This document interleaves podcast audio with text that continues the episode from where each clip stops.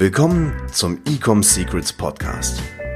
Hier erfährst du, wie du mit deinem Online-Shop endlich deine Umsatzziele erreichst, ohne dabei abhängig zu sein von Amazon oder Online-Marketing-Agenturen. Wir zeigen dir, wie du deinen aktuellen Status quo durchbrichst und dabei nicht nur nachhaltig, sondern auch direkt in die Skalierung kommst. Und hier ist dein Host, Daniel Bittmann. Willkommen zu dieser neuen Episode hier im Ecom Secrets Podcast und heute geht es wieder um ein Interview. Ich habe den lieben Vasili Brandt aus Dänemark hier eingeladen in den Podcast. Ich habe ihn kennengelernt bei einer Mastermind dieses Jahr und habe mir gedacht, diesen Typen muss ich hier an Bord haben. Daher gesagt, getan, eingeladen. Wir sprechen über die Zukunft von E-Commerce und digitalem Marketing. Seine eigenen Firmen werden dieses Jahr über 40 Millionen Euro in Revenue generieren. Super spannend. Wir werden über diverse Themen wie VR, Facebook Ads, Social Media, Influencer und so weiter sprechen. Kleiner Disclaimer an der Stelle. Äh, ich habe im Nachhinein gemerkt, dass die Mikrofonqualität auf meiner Seite nicht ganz so optimal war. Deswegen sorry dafür. Äh, ich freue mich auf jeden Fall auf diese Podcast-Episode. Und jetzt geht's los. In Englisch. Alright, Vasily, nice to have you on board. How are you today? Yeah, good. Thank you. Thanks for inviting me, Daniel. It's a pleasure. So to give you the uh, to give the listeners a little bit of context, um, we have met this year in Spain on Ibiza. Um, we went we went on a little boat trip and we had a pretty nice conversation and somehow it clicked. So um, we had the great idea to just record a podcast episode for all the listeners because Vasily has a lot of stuff to talk about and really valuable stuff. So um, before I before actually we deep dive into all the topics, um, maybe you can talk a little bit about yourself. What I was I was uh, researching you, and um, I found uh, big topics. Like I mean, you were the head of growth at the Hut Group. Um, it's a really really big company. I, I think you have like the company has like over seven thousand employees, um, nine figures in yearly revenue, so really big numbers.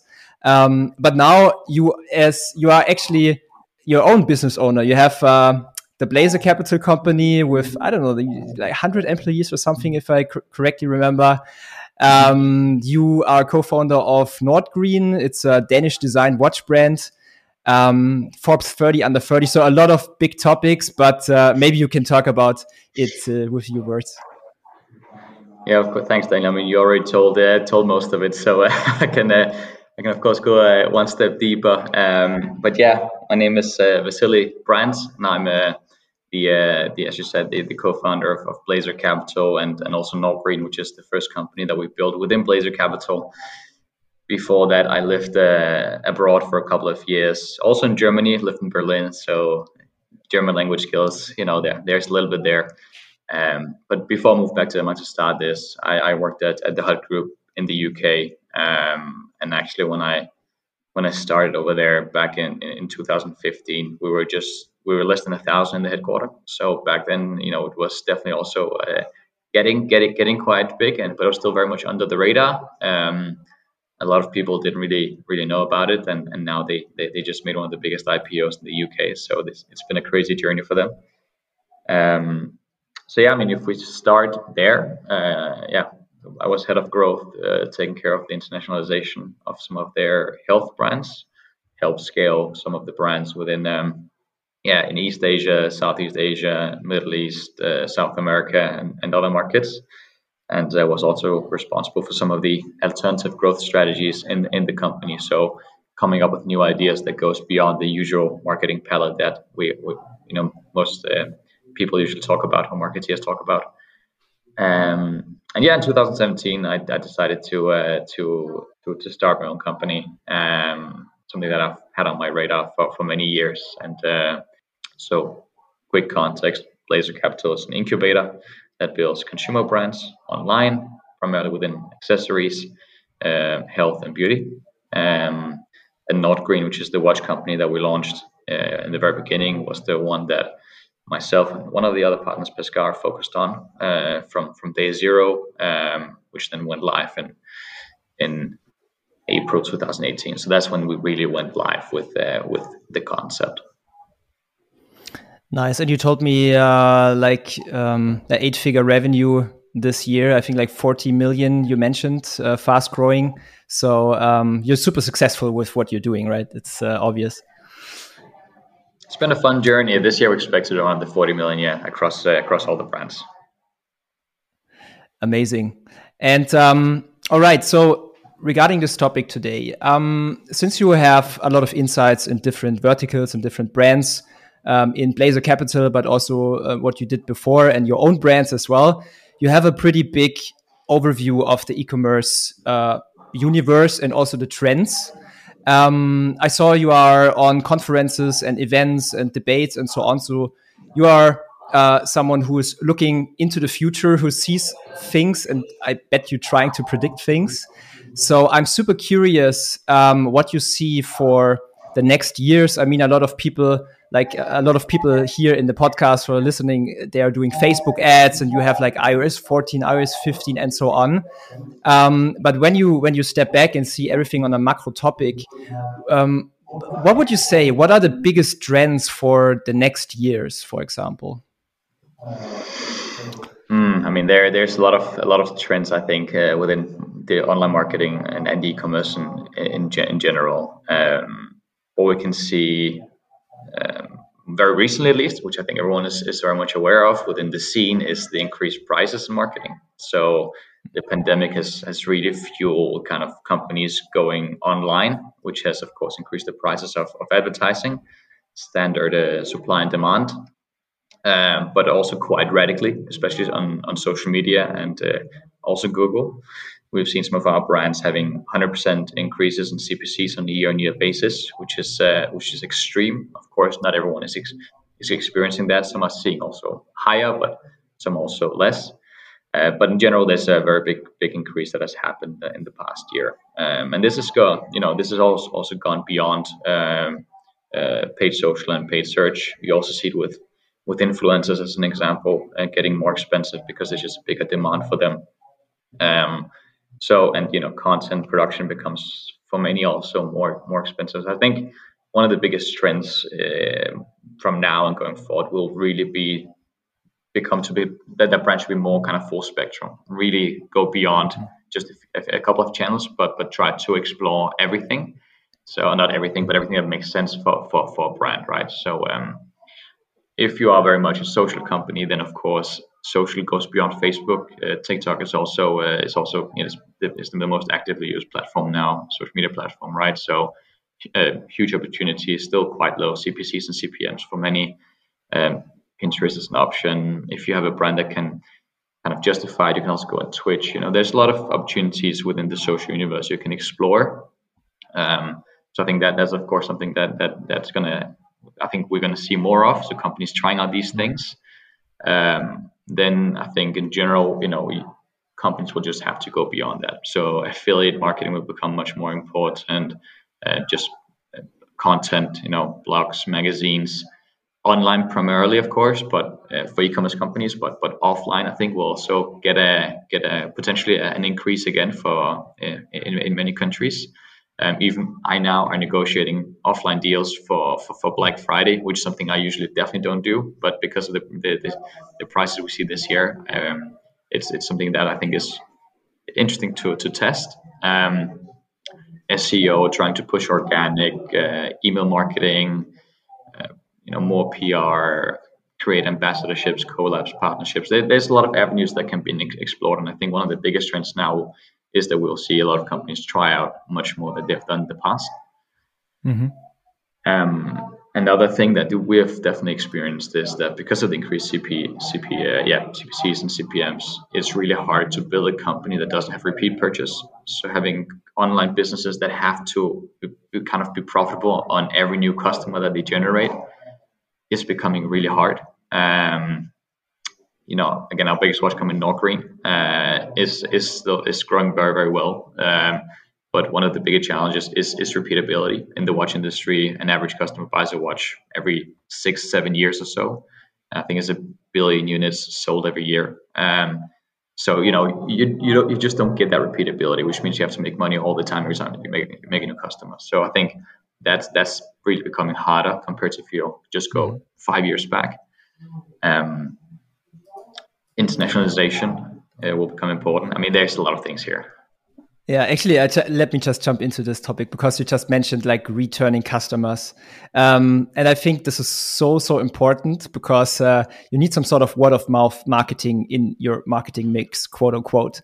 So I think those changes will also force brands into focusing more on the audience itself, the customer, and making even better products.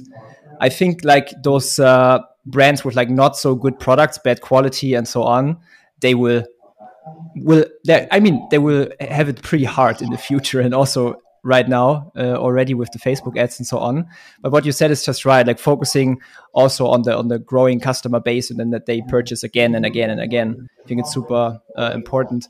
Um, then one other thing, when I remember correctly, we talked about like the influencer marketing topic. Um, you had like really interesting launching strategies and building brands on the back of influencers. Maybe you can uh, share one or two uh, thoughts about this topic.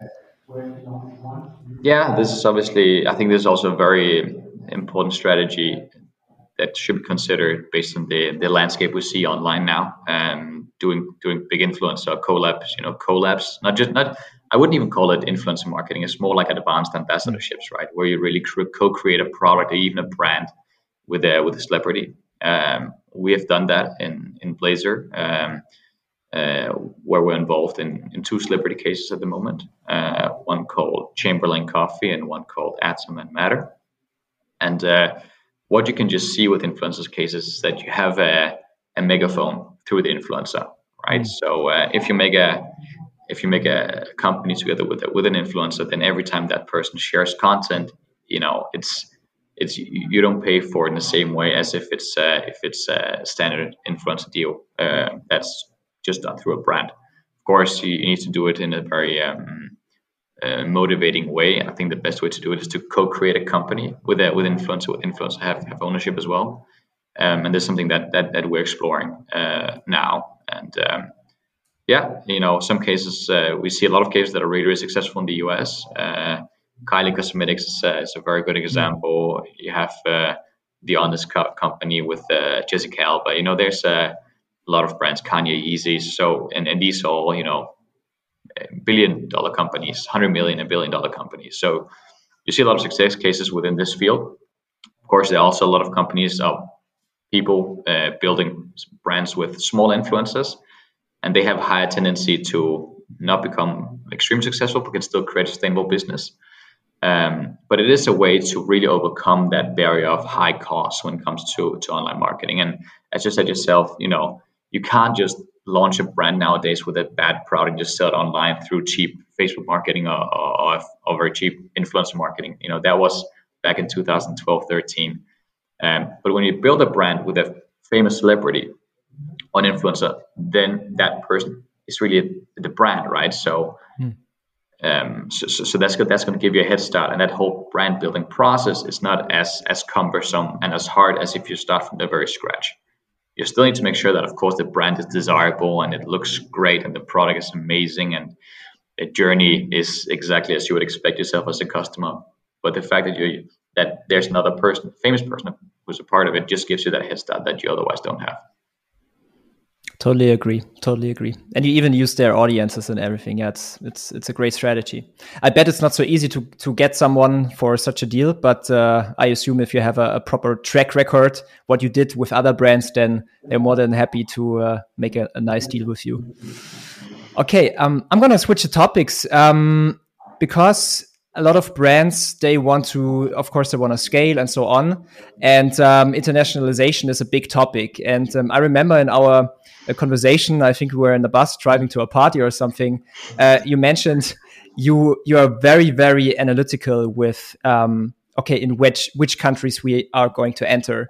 And i was really um, really surprised when you mentioned okay you, you started this danish design uh, watch brand and then i think you you launched in asia somewhere. Like what is the process there? On or how can how can brands now in the in the next months and years uh, make those internet international scaling like how to how to decide which country and so on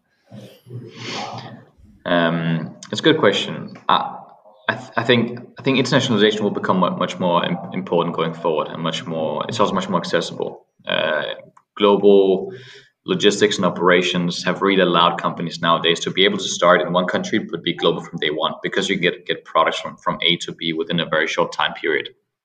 Um, so how to choose where to go. I mean, the beginning when you start a company, you don't have any data, so it's really based on. I mean, you don't have your own data. You can use you know market reports and things like that from Euromonitor or Mintel or, or the like to get an understanding. And then you need to to base a decision on those numbers and then you know further qualitative analyses you might you might make. Um, as an example, when we launched Nordgreen, which is a Danish designer watch company, um, we knew that Danish design is definitely desirable in, in some parts parts of Asia, in particular China, uh, Japan, uh, South Korea.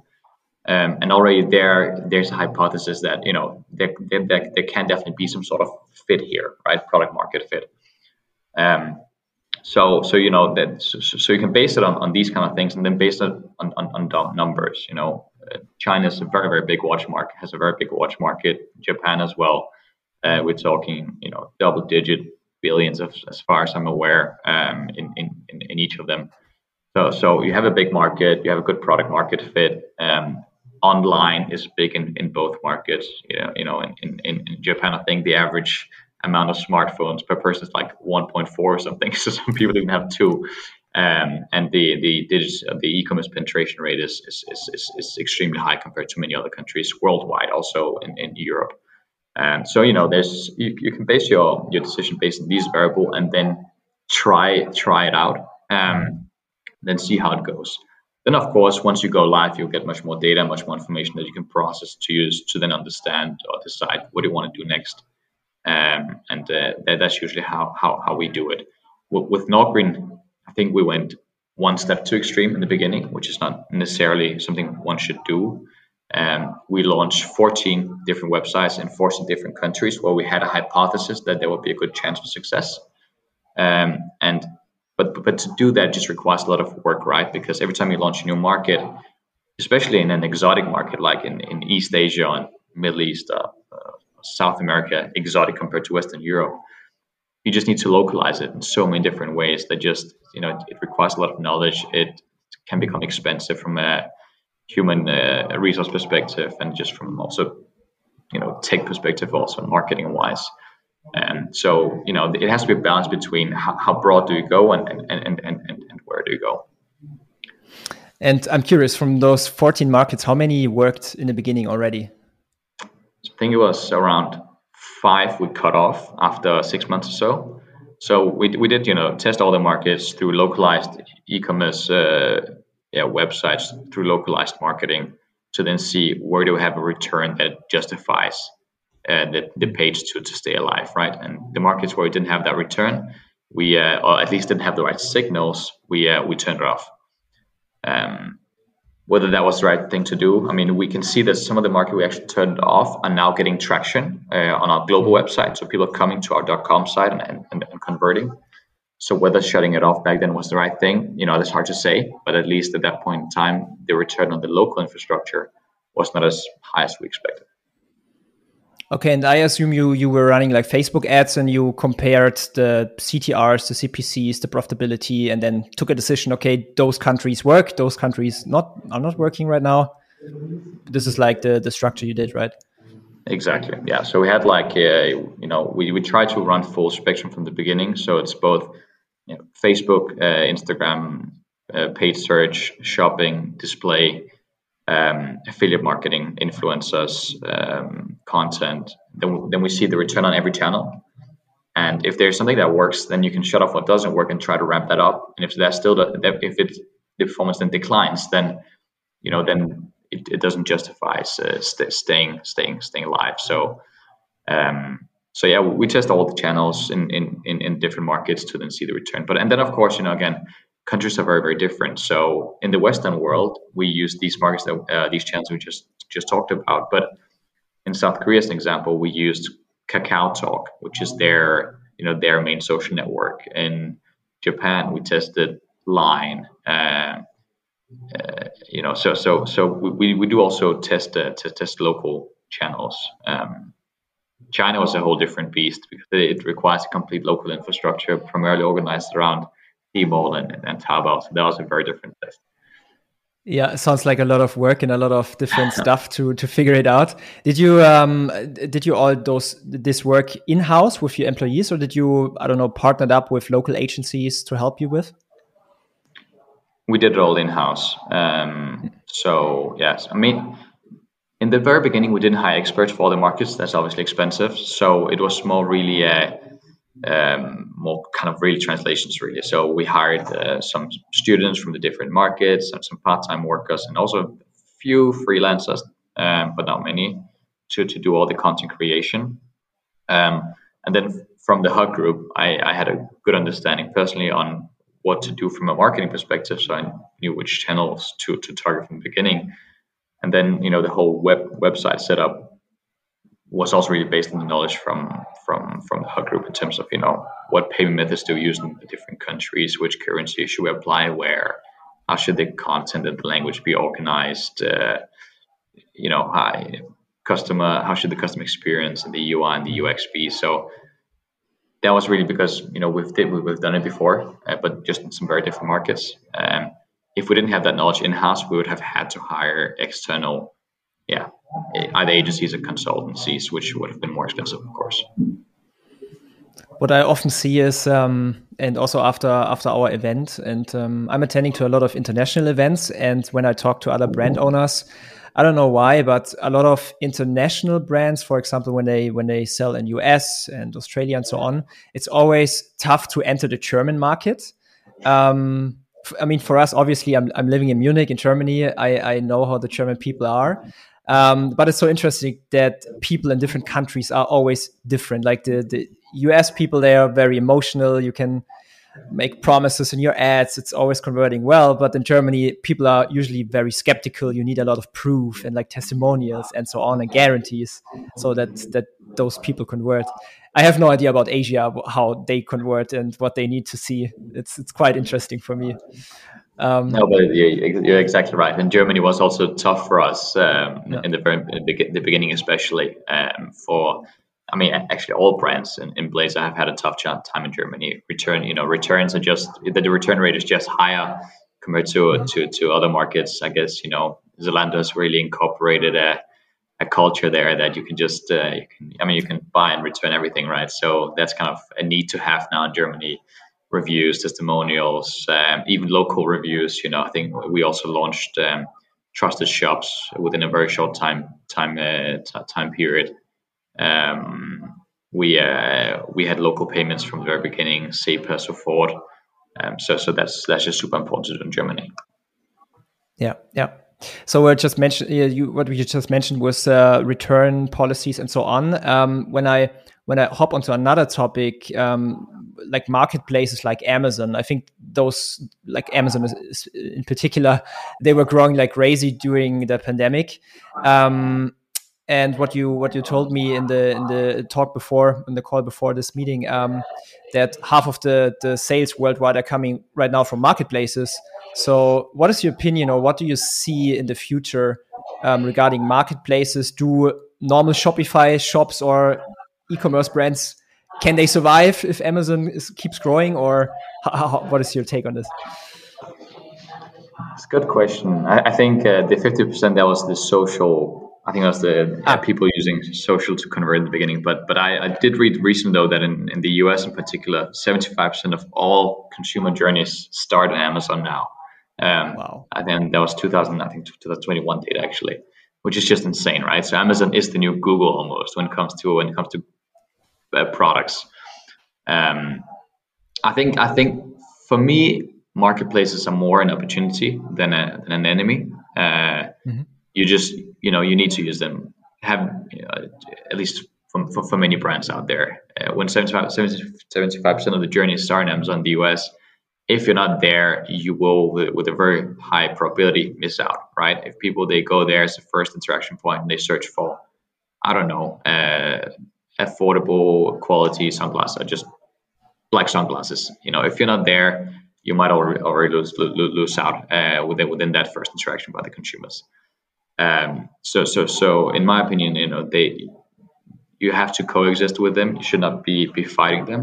Um, and they are also becoming better and better at allowing brands to build their brand on on on the marketplace itself. Um, historically, you know, a lot of brands were concerned about that. You know, they can't really show off the real identity, the positioning, their edge uh, on a marketplace that's so on marketplace that are so kind of commercially oriented and transaction oriented. Um, but now you are very much allowed to um, to create landing pages, to adjust your product pages, your PDPs, and, and things like that, which is allowing brands to have a more kind of um, coherent brand universe across their vertical sites and across uh, marketplaces. I think you know, I mean, some some countries even you just have to use them.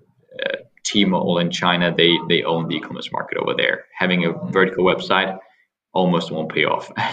so some countries are even completely, you know, tra- transitioned into into marketplace as being the main sales channel, um, or, or, or purchasing channel, whereas in, in other markets it's still very fragmented. Um, but I think what, what, we can see now, especially, is that uh, this, especially in Asia, a lot of a lot of online consumer trends and behaviors are being consolidated into one place.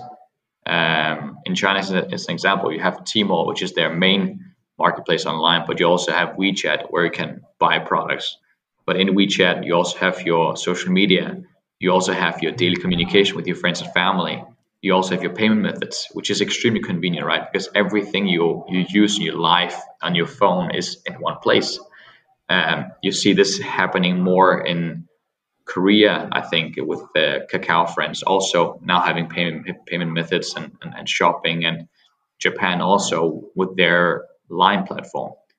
And I think it's just a question of time when things will become more consolidated in in, the, in Europe and, and the US also. I mean, Facebook are acquiring heavily, right, and they're sitting on on most most Western social media platforms now. Facebook, Instagram, also with recently WhatsApp. So I think very few people know whether it's going to be consolidated. But if you look at the Asian trends, there could be a likelihood for this to happen. And how marketplace will be integrated So that is is, is, is a good question. You know, I, I can't answer that, but um, but uh, I think fighting marketplaces, in my humble opinion, is uh, is a tough battle. One should more embrace them and, and use them in, in a way that's beneficial to the brand. Yeah, I totally share your um, your thought about this. I mean, at the end, when I when I look at Amazon right now, it's it's uh, it's pull marketing, right? People look for sunglasses, people look for other products. Um, at the end, if you want to build your brand, you also need another channel, or maybe in the future, it's even on Amazon itself. But you need some sort of like building the brand awareness, right? And um, what I also saw with Facebook and Instagram that they do like their local them their native checkouts, so you can purchase with the platform itself. This could be also like a battle between giants like Facebook and Amazon. Um, but I'm totally with you. People trust simply Amazon, and it, you can purchase with one click or one swipe. Actually, it's so convenient for the people, and convenience convenience always wins. So, uh, yeah, it's, convenience it's, it's is key. It, it really is. Yeah, absolutely absolutely. And that, so, that's why um, that's why that's why consolidating everything into one system is just that that's kind of the extreme of convenience. But i mean i would love that personally you know? Um, as, as, as, a consumer you know it's uh, it's it's a very very uh, nice journey. I mean when i think about like infomercials from the, the television like live shopping and then you can call them and order. Actually when i think about the future and i think in the us they they already launched it uh, on amazon if i'm not wrong. I'm not an amazon expert though.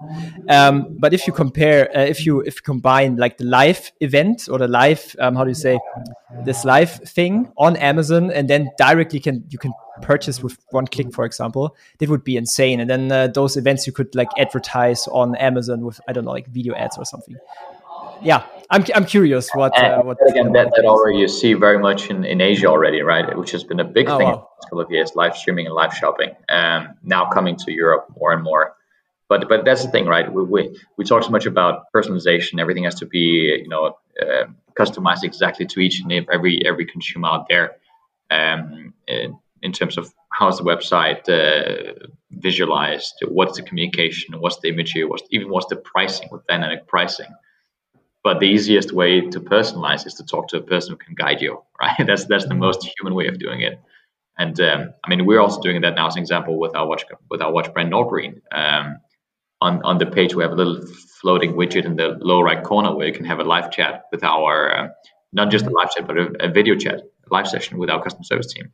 Then you sit face to face and you get kind of, uh, you get suggestions for, for what to buy, you know, what combinations are good from a watch and strap perspective. And that's just personal, personal, personalization through human interaction. Um, yeah. It's old school, but it, it does work. Yeah, I mean, it works amazing in, in offline retail, right? You go into a shop, a person's coming to you, asking you questions, helping you out. And at the end, you purchase like twice what you actually wanted to purchase. Just happened to me last weekend because of great uh, of great um, engagement with this person.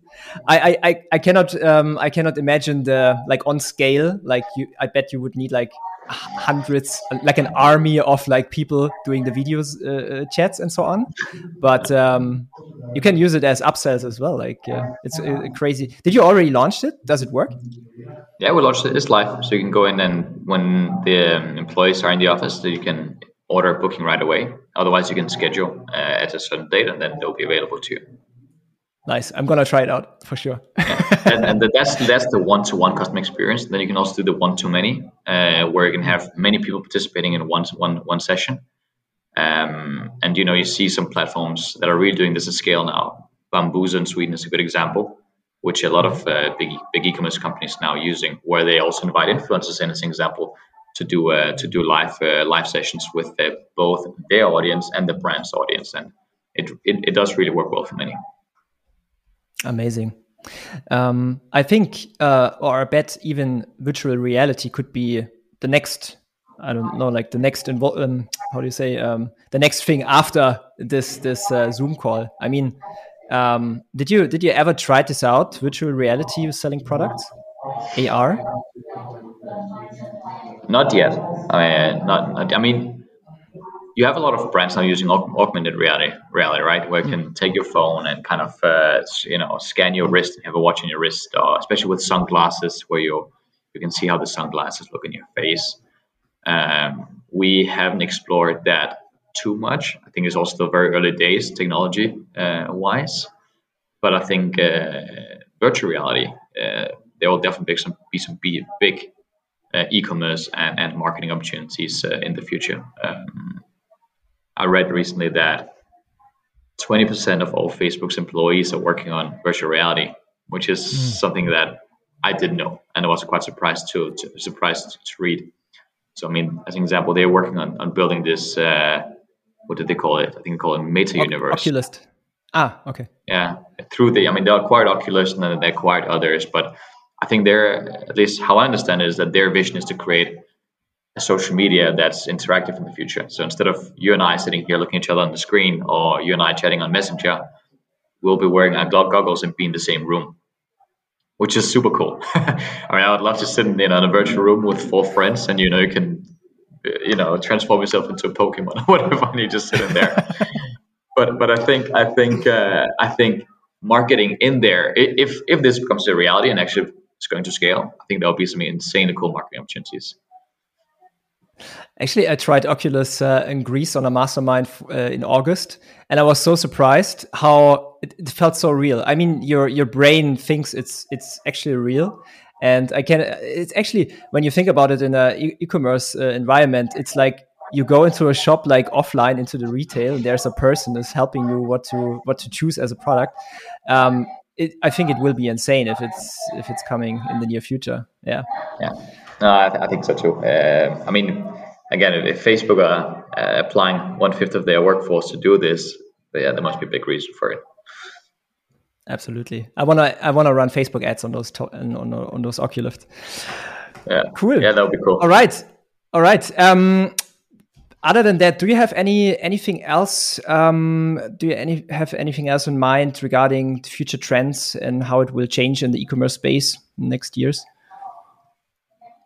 No, I think uh, I mean it's uh, it's a very it's it's a tough question, right? Nobody really knows what's what's going to happen in the future. But I think our discussion here covered some some points that that could become very relevant. Um, mm-hmm. Yeah, I think for marketing wise, com- companies will just have to to go broader uh, channel from a channel perspective.